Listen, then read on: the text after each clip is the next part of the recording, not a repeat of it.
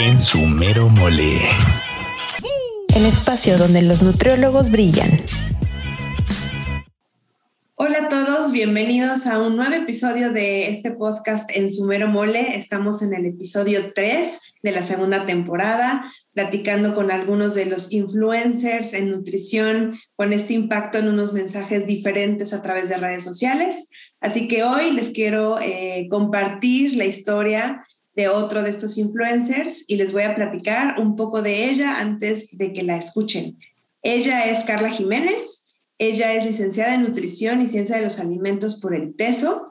Su práctica profesional se ha enfocado al acompañamiento nutricional y al diseño de material educativo.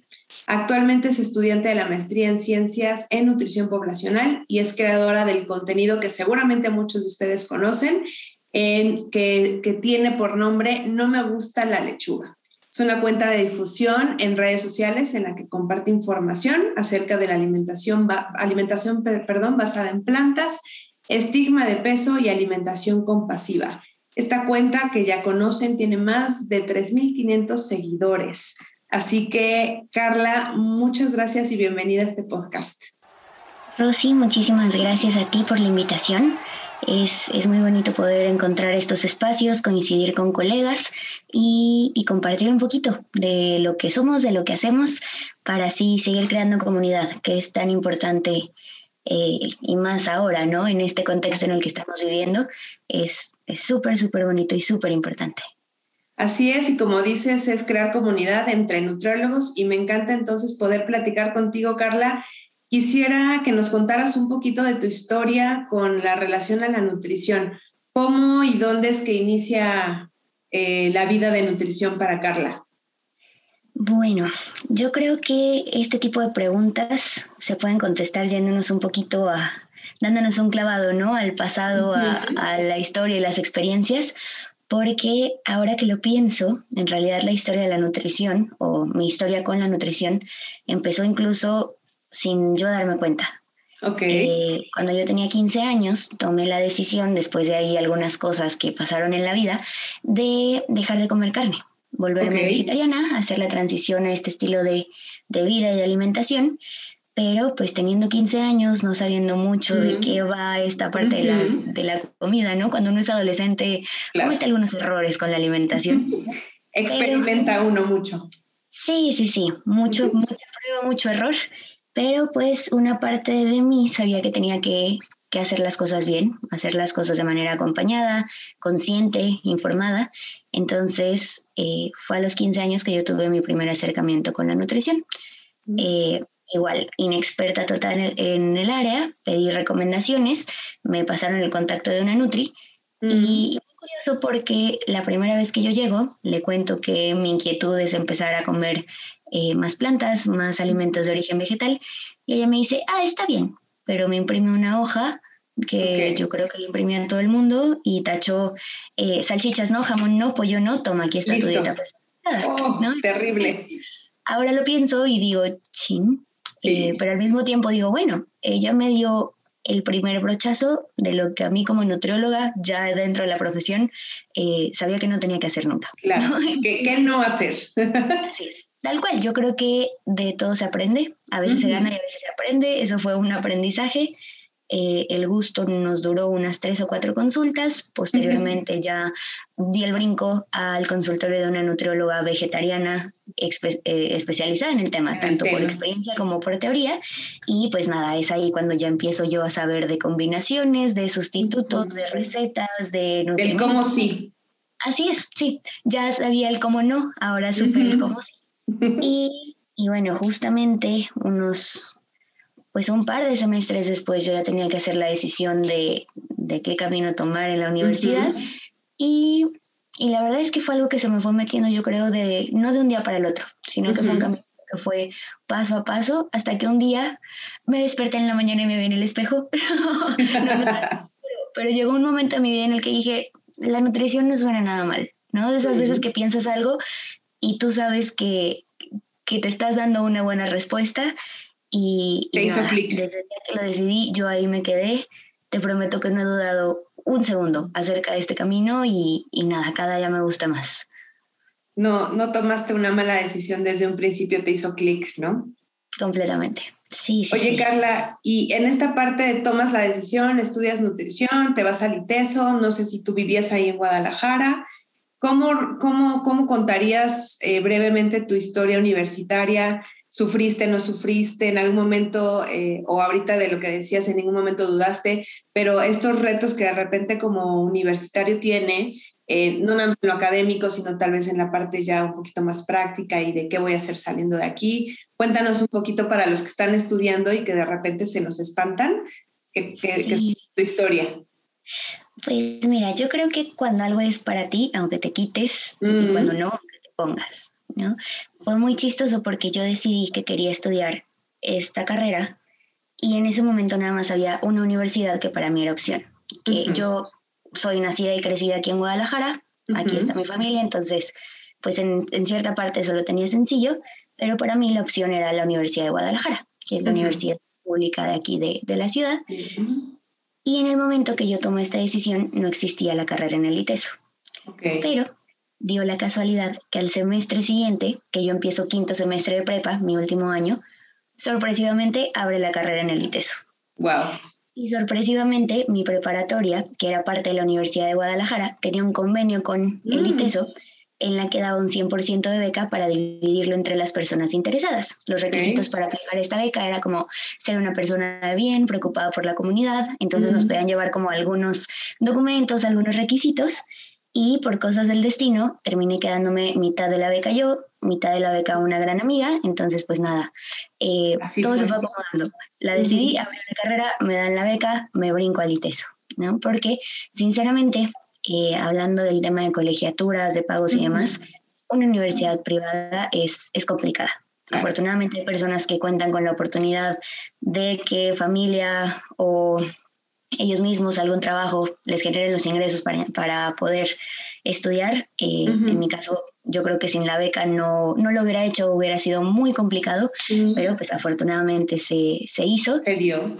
Sí, y, y, en cierta parte siento que también eso fue como un gran empuje, ¿no? Para, para yo decir, estoy aquí por una razón, tengo que echarle ganas, tengo que mantener el promedio, mantener la beca, porque si no, pues mamacita, no sé qué vas a hacer, ¿no? Entonces, eh, digo, no, no por el afán de, de hacerle comercial a la universidad, pero a mí me encantó estudiar ahí. Era una carrera que llevaba cuando yo entré dos generaciones apenas avanzaditas, entonces era algo muy nuevo, los profes muy jóvenes, eh, que digo, ya lo hablaremos más adelante, pero, pero algunas de las personas, algunos de los profesores que yo conocí ahí han sido mentores, amigos, colegas que, que siguen en mi vida a pesar de, de ya llevar tres años de egresada, entonces fue súper lindo. Eh, y bueno, en cuanto a complicaciones, creo que mi coco por siempre fue la parte bioquímica, nutrigenética, nutrigenómica, biología molecular, como todo ese enfoque de la nutrición, que es una cosa increíble, pero creo yo que es más sencillo cuando es tu área de interés y cuando te apasiona. Que y no de inicio espanta, ¿no?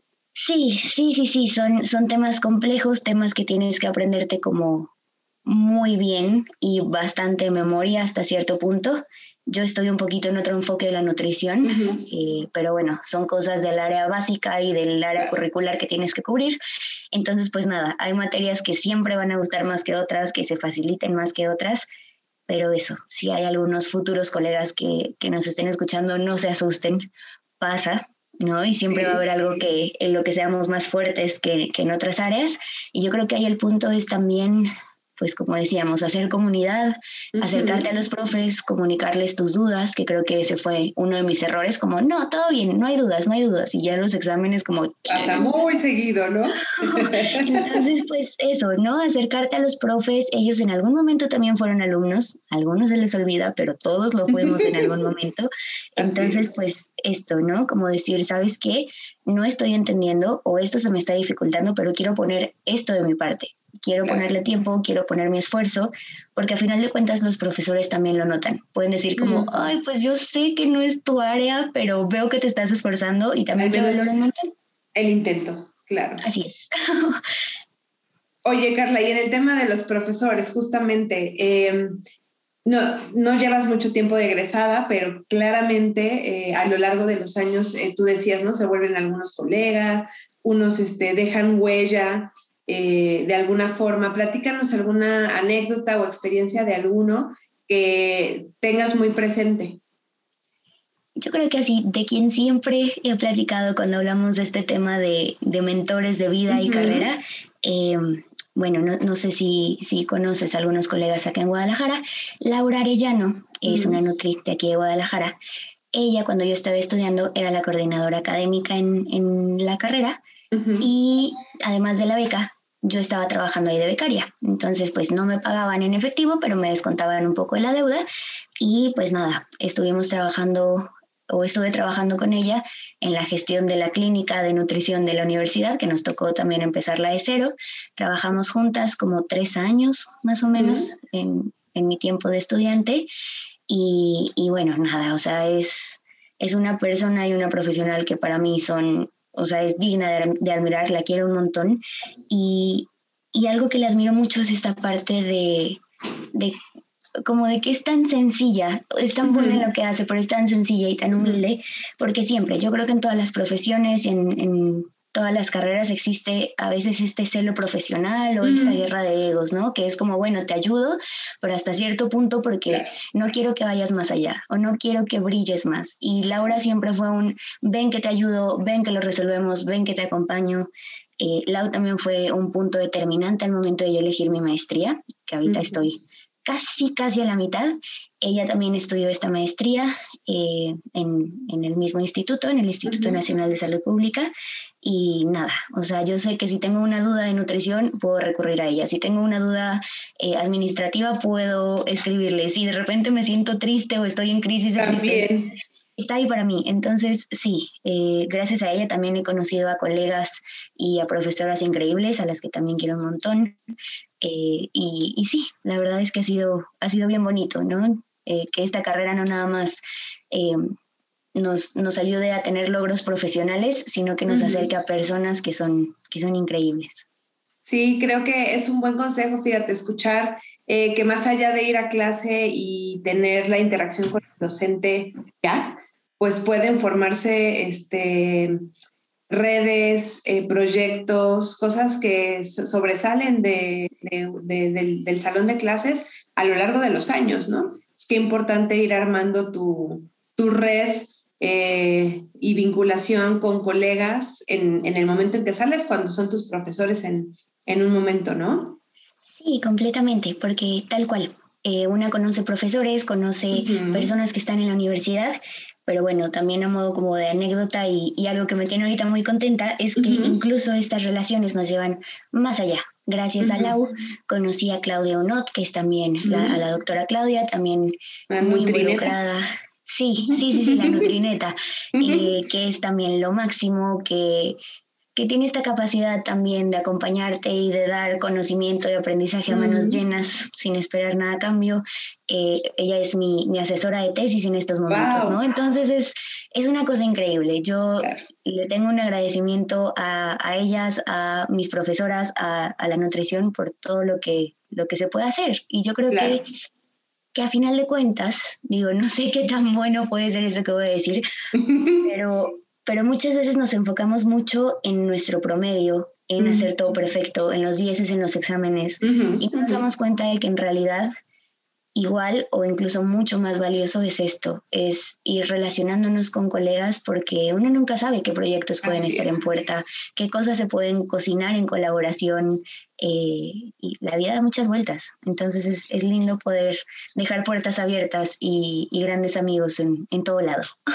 Sí, sí, de, de acuerdo. Y ahora la pandemia hasta nos demostró que se pueden hacer vínculos y relaciones ya este, sin fronteras, ¿no?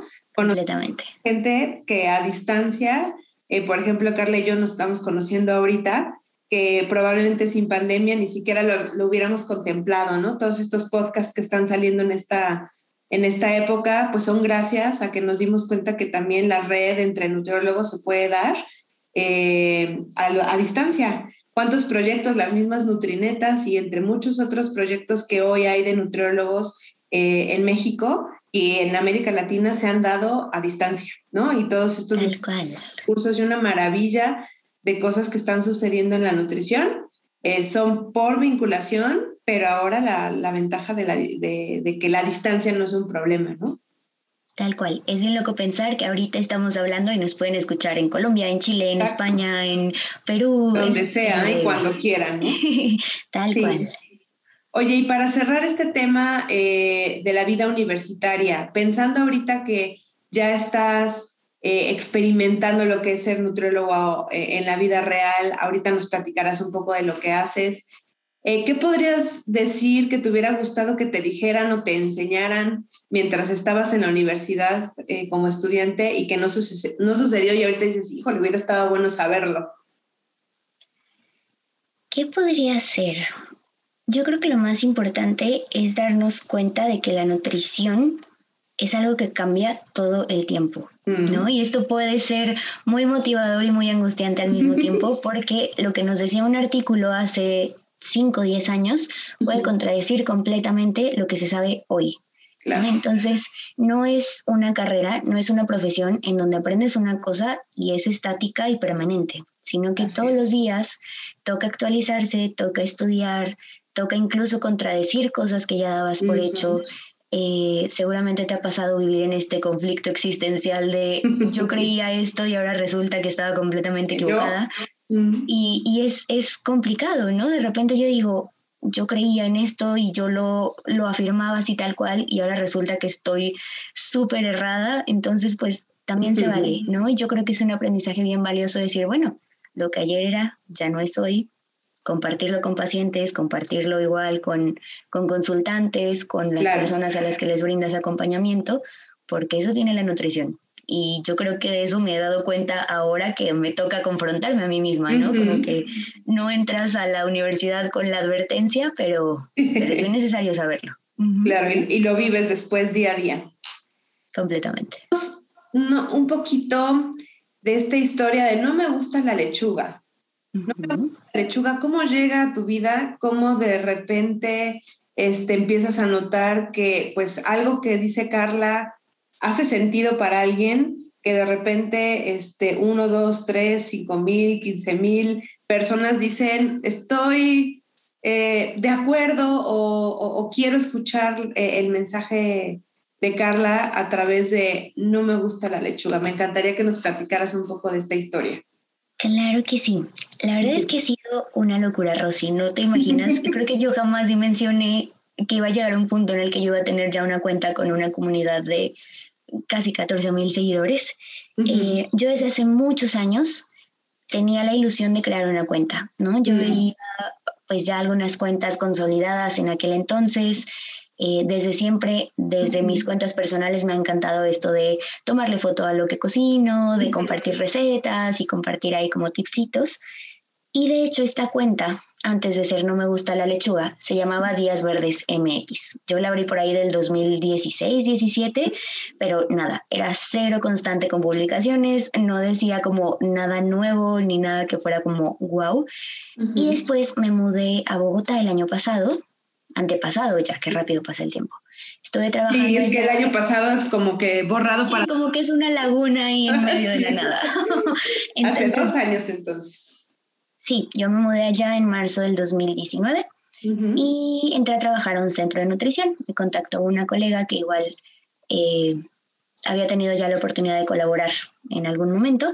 Estuve allá todo un año, entonces pues igual me enfoqué más al trabajo en este centro y fui dejando un poco de lado la parte de días verdes.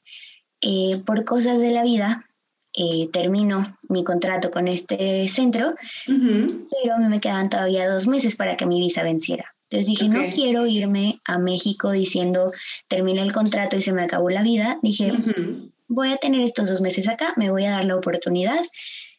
Y creo que también una manera de, de revivirme ¿no? O de empezar a retomar ya mi camino como nutrióloga independiente o que gestionaba sus propios proyectos, fue revivir esta página, que yo como que de repente tenía todavía esta inquietud. Días Verdes en su momento me sonó, pero en ese momento que yo la, intenté retomar dije, no, esto ya no es Carla, ¿no? Ya no me pinta tanto. Y nada, un día estando en casa, de esas veces que haces lluvia de ideas y que estás nada más ahí pensando en qué pasaría si eh, me llegó a la mente algo así como, no me gusta el gimnasio. Dije, bueno, pero ¿qué con que no me gusta el gimnasio? ¿No? Como que no me pintó que fuera un hombre. Y ya como que pensando también en esta parte de los vegetarianos que nos dicen como, oye, pero no comes pollo, no. Y pescado, mariscos tampoco, no, pues tampoco. Ay, entonces, ¿qué comes? ¿Lechuga? Entonces como que en ese momento, así como decíamos, ¿no? Me hizo clic en la cabeza y dije, ah, no me gusta la lechuga. Me metí así en ese momento al teléfono para revisar si no había alguna cuenta. y no había nada y yo, ok, esta es una señal del destino que tiene que llamarse así. Agarré en ese momento ese nombre de usuario y, y tal cual. empezar. Sí, sí, sí. Mi primera publicación, que fue en febrero del año pasado, tal cual es así como, hola, soy Carla y no me gusta la lechuga.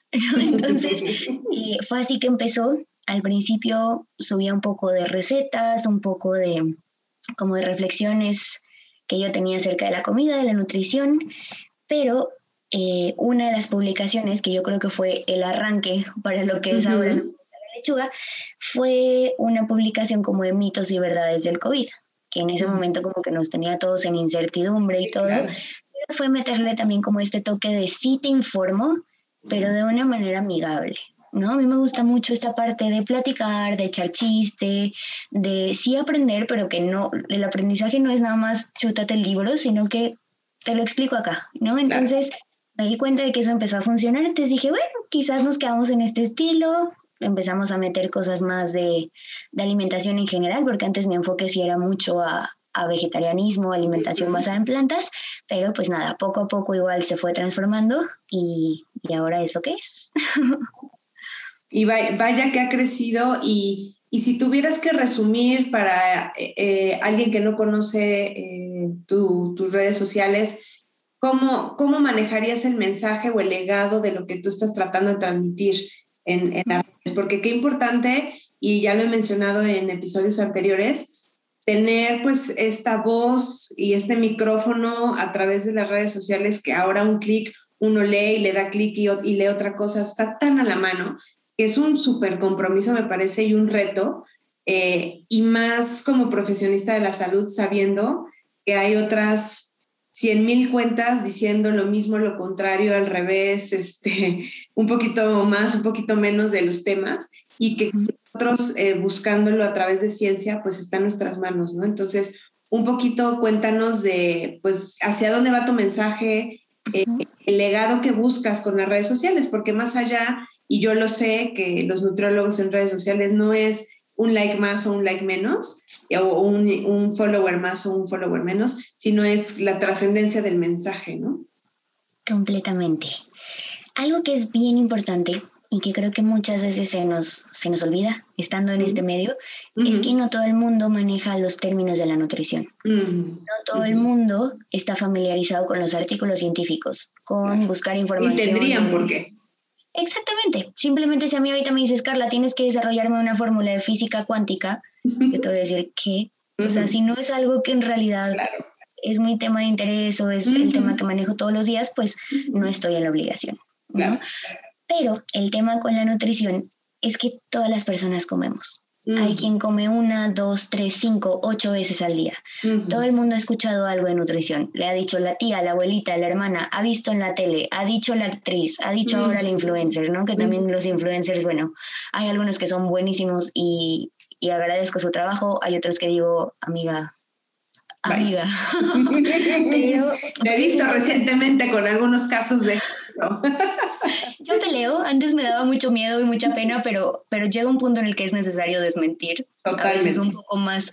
Eh, sí, decirlo más tajantemente que, en otras ocasiones, pero es esta parte, ¿no? Muchas personas no están familiarizadas con la nutrición, con la parte teórica, pero todos hemos tenido contacto con los alimentos, todos tenemos experiencias buenas, malas con los alimentos, tenemos alguna creencia, tenemos alguna costumbre en torno a esto.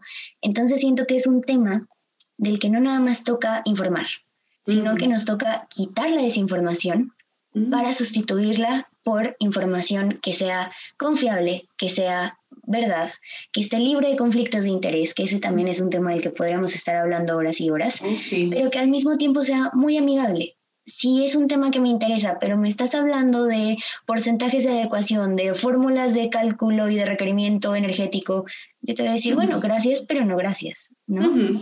Y por el otro lado, si hay un influencer que no, no sé si lo que me dice es verdad, pero le estoy entendiendo y me hace sentido el mensaje, le voy a creer.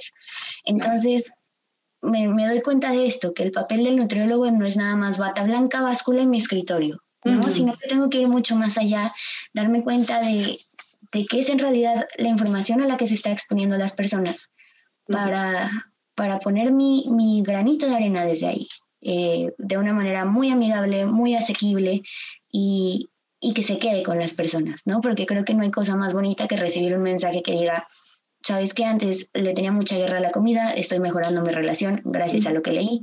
O sabes que me encantó esta publicación, ya como más frutas, ya como más verduras, ¿no? Este tipo de cosas para mí son gasolina purita para, para seguir trabajando en esto. Claro, ahí está la trascendencia del nutriólogo, ¿no? Cambiando una vida es suficiente y, y qué, qué, bueno que a través del mensaje por redes sociales se esté logrando, ¿no? Esa, eso creo que es el gran reto. Tal cual.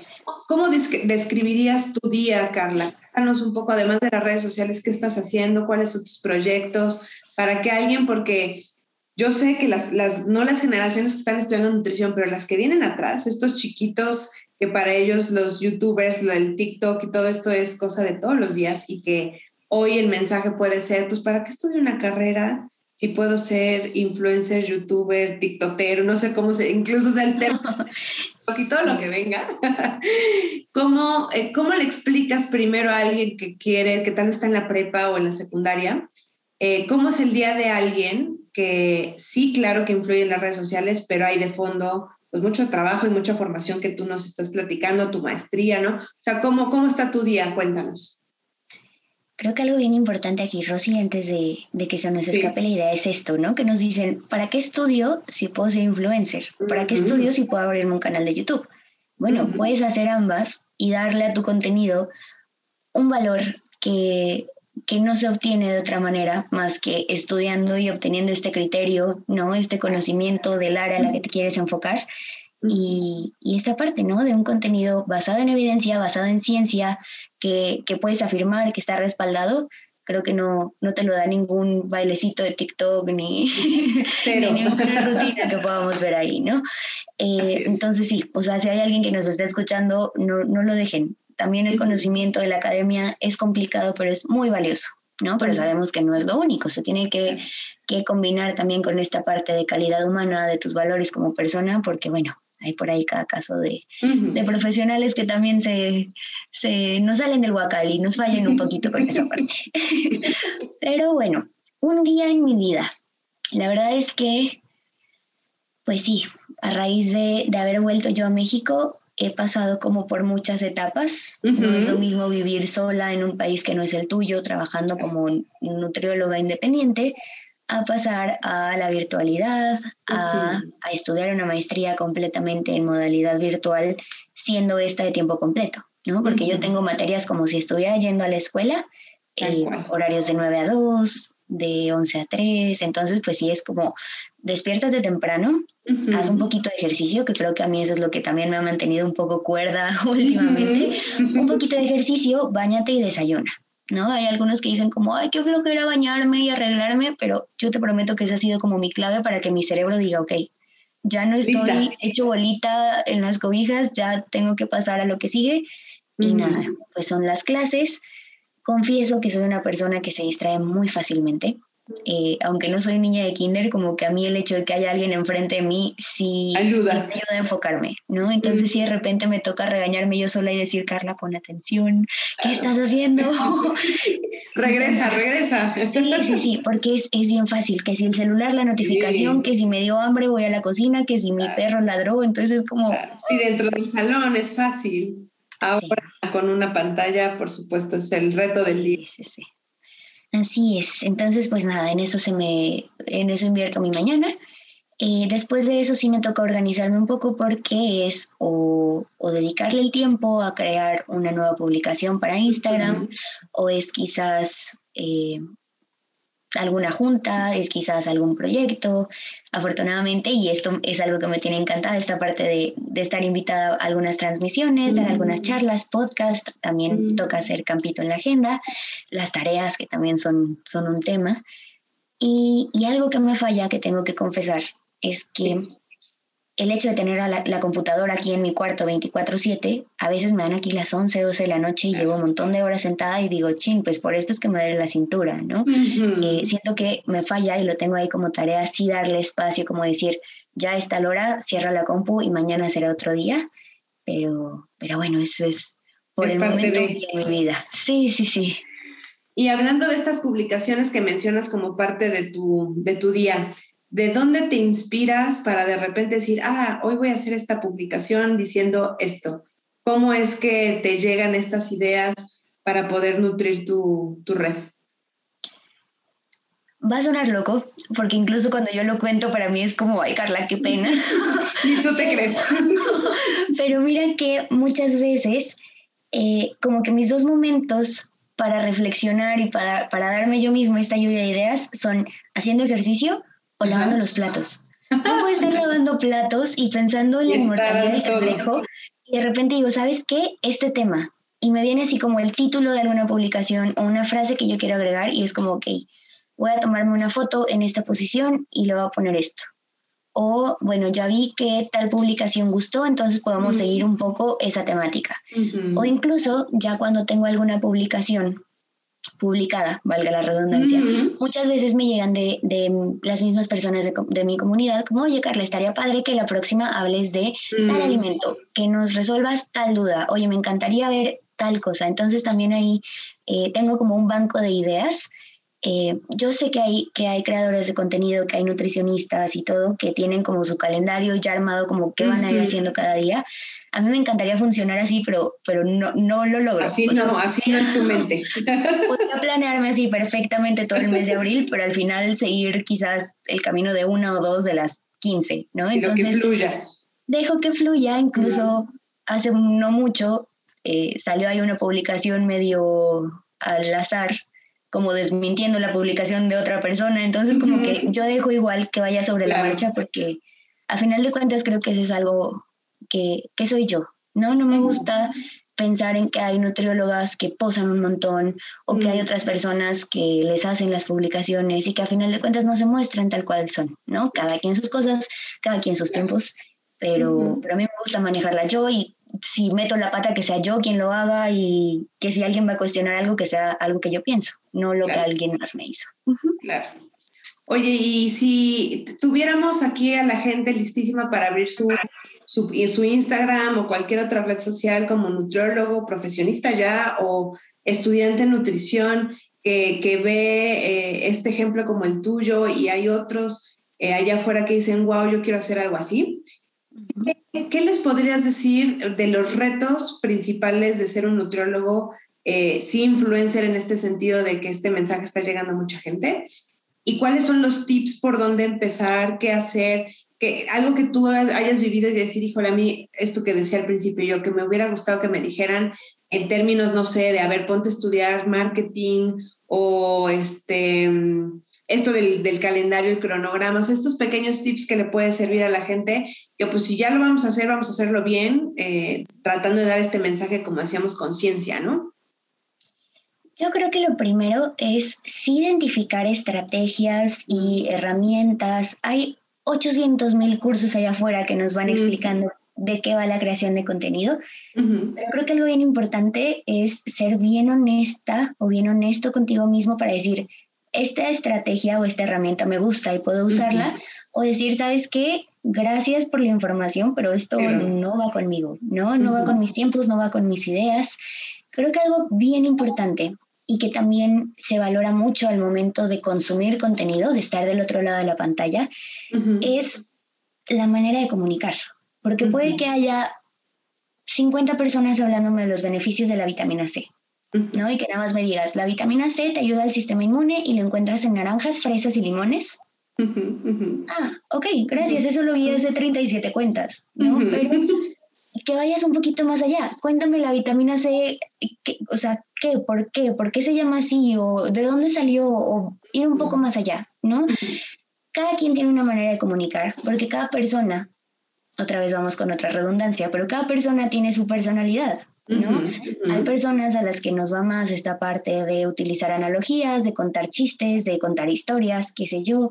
hay personas que quizás somos un poco más serias, que, que, nos gusta más irnos a la parte reflexiva de las cosas o llevarlo de una manera más relajada. Hay quien dice, ¿sabes qué? A mí me gusta más hacer videos, soy más dinámico, me gusta hacerlo así y así. Y yo creo que todas son válidas y todas son valiosas, siempre y cuando para ti lo sean. No, no vale la pena si yo soy una persona muy extrovertida o muy de andar así, como que quererme acotar a tres líneas y ¿no? O al revés, uh ser alguien muy introvertido al que le cuesta un poco de trabajo y quererme tirar a matar. Em, entonces esto, como que también abrazar lo que eres como persona y transmitirlo así para tu profesión. Eh, el otro día platicando con una amiga justo de este tema le decía es que en realidad la libertad es la mentora de la creatividad. Mm. Si tú te sientes cómoda y si tú te sientes libre y con la capacidad de compartir lo que tú quieras, el mensaje que tú quieres darle al mundo, compartir tu perspectiva y tus puntos de vista acerca de un tema, el que sea, las personas valoran eso. Yo no sé de qué manera podemos los seres humanos percibir esta originalidad, pero, pero se logra. Y tú puedes notar cuando alguien es auténtico en sus publicaciones y cuando alguien te está hablando desde el corazón porque puede haber alguien que igual te agarre 87 artículos científicos y te los resume en una publicación y que sea como... Ah". Y puede que alguien agarre uno, ¿no? Y te lo cuente así como, fíjate que quiero que comprendas esto que acabo de aprender yo también. Y termina pegando más, ¿no? Incluso, pues desafortunadamente, ¿no? Porque digo, la otra persona igual se aventó el trabajo de la vida. Claro, sí. Pero es importante saberlo transmitir, ¿no? Saber llegar a, a, otras personas que, como decíamos, muchas veces no han tenido este acercamiento técnico, teórico con la nutrición, siento que eso es importante, aterrizar los términos y aterrizar todo ese conocimiento a algo que alguien pueda leer hoy y se le quede grabado para mañana y para dentro de un mes y que lo aplique en su vida y lo aplique y lo transmite incluso a otras personas, ¿no? Eso es muy, muy valioso. Sí, fíjate qué importante lo que dices porque al final de cuentas eh, yo creo, esto es de manera personal, que mucho del éxito que, que tiene No me gusta la lechuga es que es el reflejo de Carla. Y entonces, como es Carla, la gente visualiza esa personalidad y si hay afinidad, entonces hay afinidad al contenido, a la red y al seguimiento de lo que dices, ¿no?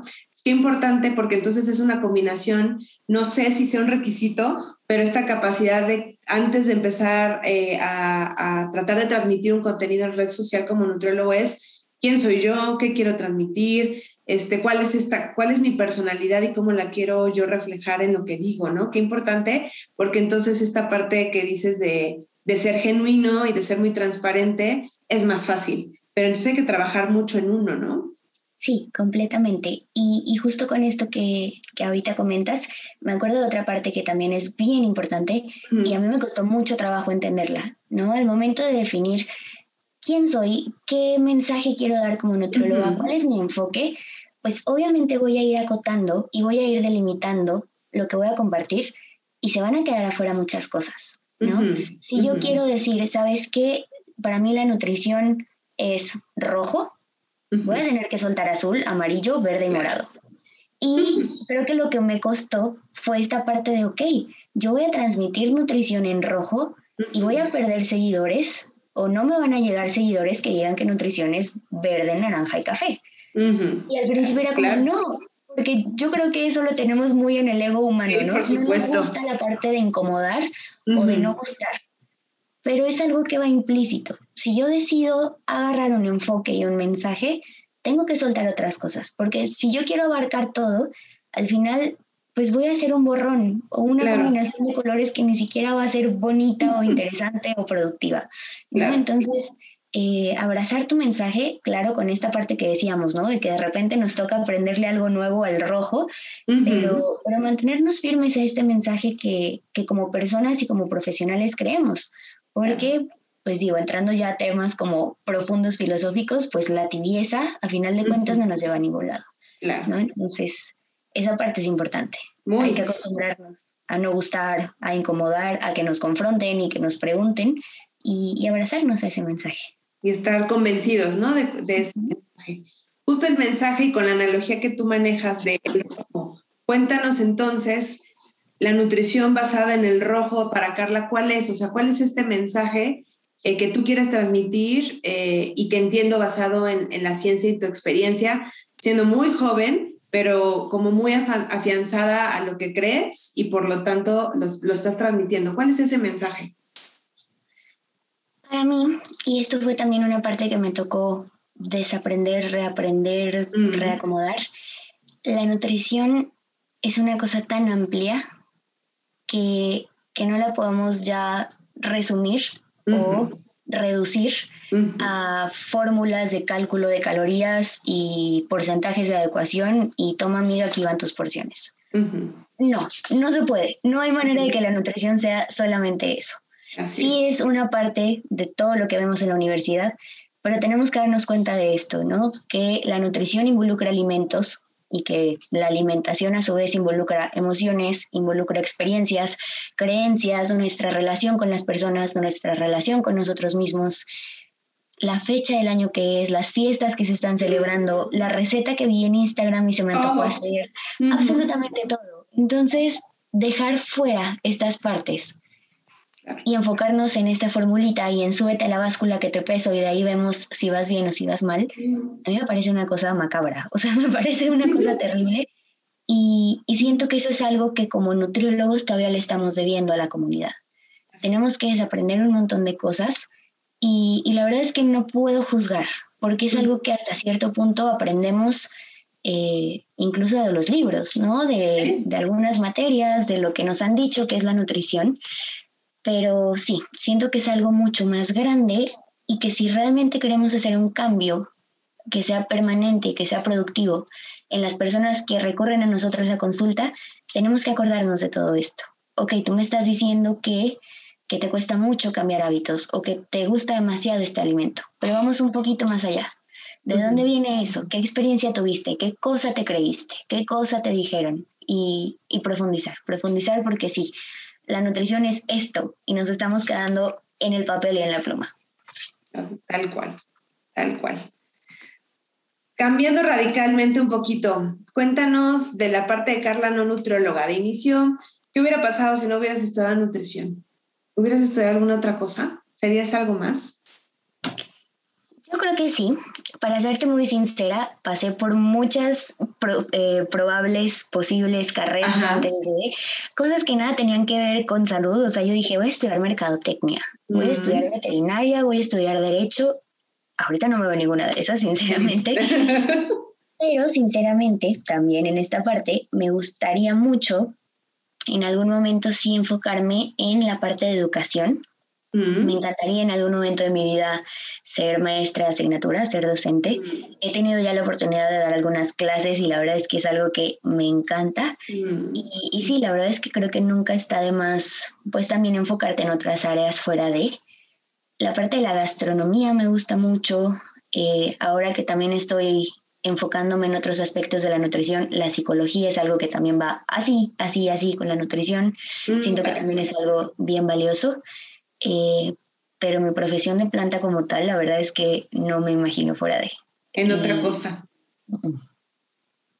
Cuéntanos de la maestría, Carla. ¿Qué estás haciendo? Eh, entiendo que estás a la mitad, pero ya estás con asesoría de tesis. Entonces, ¿puedes platicarnos un poquito de tu proyecto y qué va en cuanto a tus proyectos, digamos, a corto y mediano plazo? Sí, claro. Ay, esto también como que me emociona y me angustia porque un montón de trabajo. Estoy estudiando una maestría en ciencias con enfoque en nutrición poblacional. Eh, ha sido una cosa increíble porque me tocó entrar a esta maestría justo, pues como sabemos, en este contexto de pandemia. Y ha sido algo increíble darme cuenta de que las personas que salen en los informes de las siete son mis maestros o son personas del Instituto Nacional de Salud Pública. Yo puedo decir como, ¿esto de qué me va a servir? ¿No? Ahí lo estoy viendo, o sea, estoy viendo claro. y son las personas que llevan... Eh, sí, sí. Y en un momento histórico, me parece, para la nutrición y la salud pública, ¿no? Estamos en un momento en donde hay mucha lupa para allá. Sí, que antes decíamos, ay, ¿eso para qué? Bueno, pues ahí lo tienes, ahí está. Para eso sirve la epidemiología, para eso sirve la salud pública, para eso sirve la bioestadística, ¿no? Entonces también eso para mí es, ya no me puedo quejar porque ya vi que esto sí funciona y tengo que estudiarlo. bueno, tal cual, por, el, por la parte de ser una maestría en ciencias, eh, va enfocada a la investigación Y, bueno, como producto final de esta maestría, no entregamos una tesis extensa como tal, sino que es un artículo científico que tiene como el perfil para poder ser publicado en alguna revista científica en algún momento. Ojalá y seguro. Que yo digo aquí que no me escuchen los alumnos, pero a veces eso es más pertinente eh, y con más sentido y de trascendencia que una tesis que a veces se queda guardada en la biblioteca, ¿no? Sí, sí, sí. Sí. Entonces, tal cual, algo que también me gusta mucho es que tenemos hasta cierta parte la libertad de enfocar nuestros intereses en el tema de tesis que vamos a desarrollar. Y bueno, con toda esta línea que te he platicado, mi tesis eh, va de mecanismos de influencia en redes sociales y su asociación con el consumo de alimentos y bebidas. Entonces igual vamos a hablar de influencers, vamos a hablar de publicidad pautada, vamos a hablar de del producto milagro que nos venden por ahí y de qué manera este contenido que estamos consumiendo se relaciona con nuestros hábitos de alimentación. Ahí vamos, ahí vamos. Muy interesante, sí, sí. eh, y, fácil ni rápido, pero no suena ni rápido ni fácil, pero creo que muy pertinente, ¿no? Sí, sí, sí, sí. Hay pues ya algo de literatura publicada en, el Reino Unido, en Estados Unidos, en Australia, pero en México nos toca empezarlo de cero. Entonces, pues, en esas estamos. Sí, sí, sí. Ya estaremos listos y, con muchas ganas de, leerte con esto. Gracias. Fíjate que empieza a ser un tema que no podemos dejar de lado, ¿no? Eh, cómo impacta eh, este, este movimiento y este mensaje y la red social, porque a veces y porque así empezó tal vez de entretenimiento eh, como a la par de, y ahora tal vez empieza a ser pues uno de los medios de comunicación más importantes, ¿no? Eh, tan es así que ya se habla a nivel nacional y, e internacional de temas de regulación, de que sí, que no, que influye, que, que digo, que no digo, porque el impacto, eh, pues se quedó atrás la televisión, se acabó, se acabó el radio y estamos totalmente en una nueva era de comunicación y como profesionista de la salud, como nutriólogo, pues no nos podemos quedar atrás. Entonces es un hecho que esto que tú estás haciendo y lo que estás estudiando, al rato van a tener que ser materias de, licenciatura, de, herramientas básicas del manejo de, orientación alimentaria en un nutriólogo, ¿no? Se acabó el folletito y el plato del bien comer en la comunidad para venir a, a manejar una trascendencia digital que, ya nos estamos tardando, ¿no? Entonces, qué, padre, pero qué importante también porque empiezan a hacer los pasitos en el país de lo que, de lo que viene. Y por ahí te quería yo preguntar, eh, platícanos, em, ¿qué visualizas? Porque vino la pandemia, vino, vinieron los retos de cómo, cómo dar consulta. Los nutriólogos de repente decían, bueno, si yo me dedico a estar en un escritorio, eh, pesar al paciente y decirle cómo va eh, con su peso, justo lo que dices, un poquito reduccionista la parte ¿no? de, la consulta, pero sí pasa. Eh, ¿Cómo visualizas este reto del nutriólogo hoy, en donde ya nos dimos cuenta que podemos no usar una báscula, estar así como tú y yo ahorita en, diferentes este, lugares con una computadora y que todo esto de la telenutrición, eh, pues ahí va y en México tendría que empezar a prosperar. ¿Cómo lo ves eh, a raíz de la pandemia? ¿Cómo lo estás viviendo? ¿Y, qué le dirías a, estos nutriólogos que están eh, estudiando y que les va a tocar al rato que tal vez ya no necesiten un consultorio físicamente para, trabajar, ¿no? Yo creo que fue un cambio complicado. Nadie se esperaba esto. Yo creo que no ha sido fácil para absolutamente nadie. Pero yo creo que este tipo de situaciones son las que nos hacen darnos cuenta de todo lo que nos estábamos perdiendo por lo que ya sabíamos que se tenía que hacer. Entonces, justamente esta parte, o sea, tener la capacidad como nutrióloga de dar una consulta a alguien que está quizás en tu misma ciudad, quizás a 500, a 3.000 kilómetros, a, del otro lado del Atlántico, no sé, eh, nos demuestra esto, ¿no? Que podemos transformar la nutrición a algo que va mucho más allá de pésate que no sé cuánto, cuántos kilos van a aparecer ahí, ¿no? Enfocarnos en otras cosas, enfocarnos en cómo es la relación de la persona con la comida, cómo es eh, su día a día al momento de pararse a cocinar, mm. qué son estas emociones, estos sentimientos que te llegan al momento de consumir tus alimentos, eh, junto con quién comes, eh, qué antojos te llegan, eh, cómo están tus niveles de ansiedad, qué tal está tu digestión, cómo se siente tu piel, tu cabello, las uñas.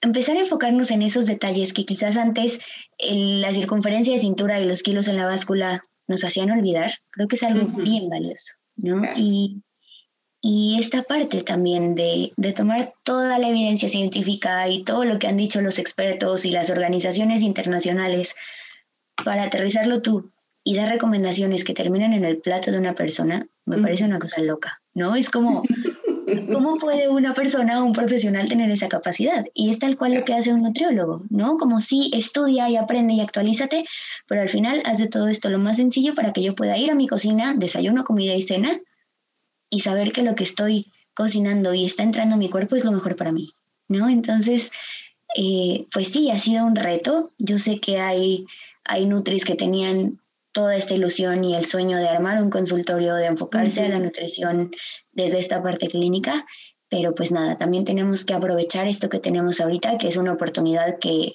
que nunca en la historia se había visto, ¿no? Como de, de transformar, de crear nuevo material, que eso también es algo que los pacientes valoran mucho.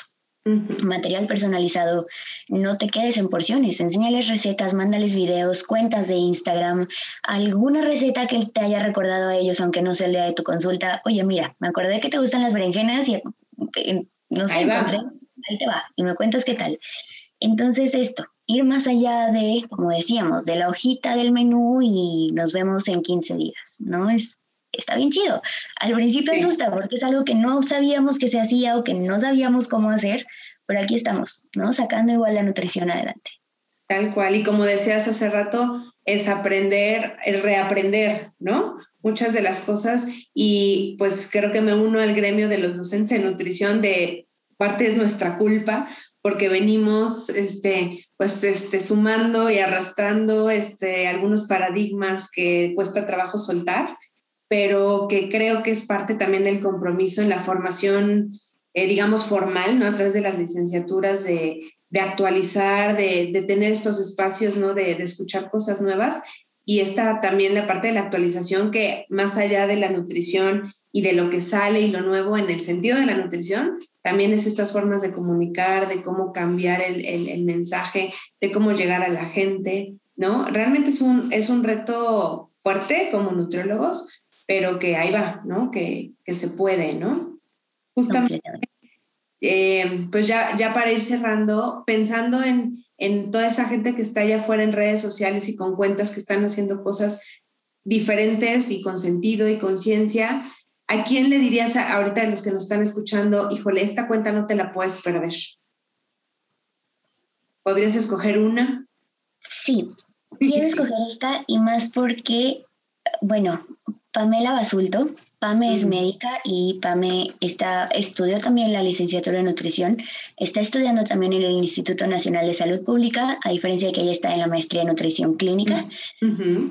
Pero la verdad es que agradezco muchísimo haber podido coincidir con ella, porque siento que a las dos nos han estado llegando estas confrontaciones y estas crisis existenciales de yo creía esto, pero ya me di cuenta de que no es así y hemos tenido la oportunidad de, de contenernos y de acompañarnos mucho en el proceso. Eh, Pam es increíble, la verdad es que admiro demasiado que la vida y los tiempos le hayan dado para ser médica y nutrióloga y ahorita estamos estudiando una maestría. Es una chava que sabe un montón y que también no tiene problema en compartir sus conocimientos con las personas. Ella habla mucho acerca del estigma de peso, ¿no? Desde la parte médica y desde la parte nutricional, que sabemos que en esos consultorios se escucha cada cosa, ¿no? Entonces ella está también luchando a contracorriente, le han llegado muchos ataques, ¿no? De personas que, que, no se paran dos segundos a cuestionar lo que nos han dicho que es, pero ella sigue firme, firme, firme en su mensaje. Hemos tenido la oportunidad de colaborar en un par de ocasiones y también siempre que la otra lo necesita es como, oye, videollamada, porfa, y yo que en esta clase o que leí en esta cuenta me llegó tal mensaje, entonces hemos podido abrazarnos y acompañarnos y bueno, su contenido también es increíble y, me ha tocado aprender un montón y confrontar también muchas de mis creencias. Es una cuenta muy valiosa. Pues ahí, ahí queda la invitación y qué, qué bonito lo que también comentas de esta red entre nutriólogos, eh, sumando, ¿no? Más que restando o separarnos de, de sumar para el mismo mensaje que estamos buscando todos, ¿no? Completamente. Carla, ¿qué no sabemos de ti? Algo que, que nadie sepa que nunca has dicho, aunque sea sencillito. Hace que no te gusta la lechuga. que aparte, fíjate, no lo mencioné hace rato, es bien emblemático, ¿no? O sea, el que hayas elegido aparte la lechuga, cuando mucho del mensaje que de repente a todos los que estudiamos nutrición nos pasa de, bueno, la nutrióloga lo que va a comer es lechuga. A ella no, ella no puede ir a cenar, bueno, ella va a echarse su ensalada de lechuga, ¿no? Esta lechuga es, es, todo un concepto eh, que de alguna manera tristemente ha representado al gremio eh, y es como la manzanita y la cinta, yo pienso en la lechuga y es igual, pues, me encanta la verdad el mensaje de no, me gusta la lechuga, así como de no me gusta que piensen en nutrición con la manzana y la cinta, ¿no? Pero bueno, ¿Qué falta de, conocer de Carla que quieras compartirnos? Este es un problema porque creo que todo el tiempo me gusta estar compartiendo datos de mí. Creo que... Sabe mucho de ti, claro. Desde ese tiempo sabe muchas cosas sobre mí, pero quizás una cosa que no he compartido así tan abiertamente o que quizás lo he compartido nada más como con, con mi círculo cercano, es que, digo, ahorita me toca todavía cerrar bien la maestría, pero me encantaría mudarme al extranjero a estudiar un doctorado que tenga algo que ver con educación. Creo que esa es así una tirada que tengo así en la mira. Toca mucha chamba y mucha cosa antes de, pero, pero eso es algo que tengo por ahí. Cruzo dedos y espero que, que la vida, así como me ha ido marcando el caminito, me permita llegar allá, pero, pero sí, la verdad es que me encantaría. Es, es un buen sueño eh, todo nutriólogo tiene de closet un poco de maestro y de docente, entonces esta parte, y lo dijiste hace rato, qué importante la educación, que al final de cuentas es lo que hacemos eh, los nutriólogos con los pacientes en un consultorio, en un taller, eh, en una red social, ¿no? En un hospital, al final todo el tiempo es educación, educación en temas de nutrición y alimentación.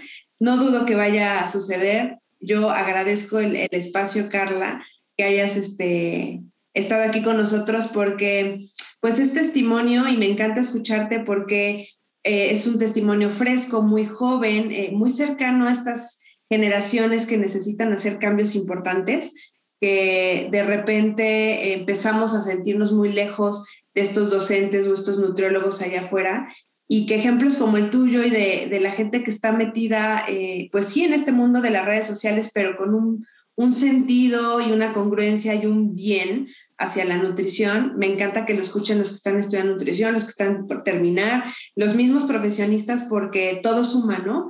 Y, creo que pues también es motivación para, para los que están así con estas ganas de hacer cosas diferentes con la tecnología, ver que se puede, que no tienen que pasar años para que se generen frutos y éxito, que no se necesita amarrarse uno a una empresa o a un mensaje que no estoy de acuerdo para que las cosas fluyan y que eh, hay forma de agarrar las redes sociales para un, bien real como nutriólogo, ¿no? Así que un placer, eh, evidentemente nutrióloga que brilla y que, que está en su mero mole, que me queda claro que las redes sociales, la consejería, la educación en nutrición eh, ahí está alrededor de Carla. Muchas gracias por el espacio. Rosy, mil gracias a ti por la confianza. Qué, qué rico poder platicar, conocernos un poco sobre la marcha y seguir en estas, de crear comunidad, de conocer personas que igual eligieron este caminito que es la nutrición y, y qué bonito este espacio que tienes. Mil, mil, mil gracias y mil gracias también a todas las personas que nos están escuchando por acá. Muy bien, pues esto fue en Sumero Mole, tercer episodio con Carla Jiménez, con A mí no me gusta la lechuga. Síganla si no la siguen para que vean todo el contenido que tiene. Que estén muy bien. Adiós.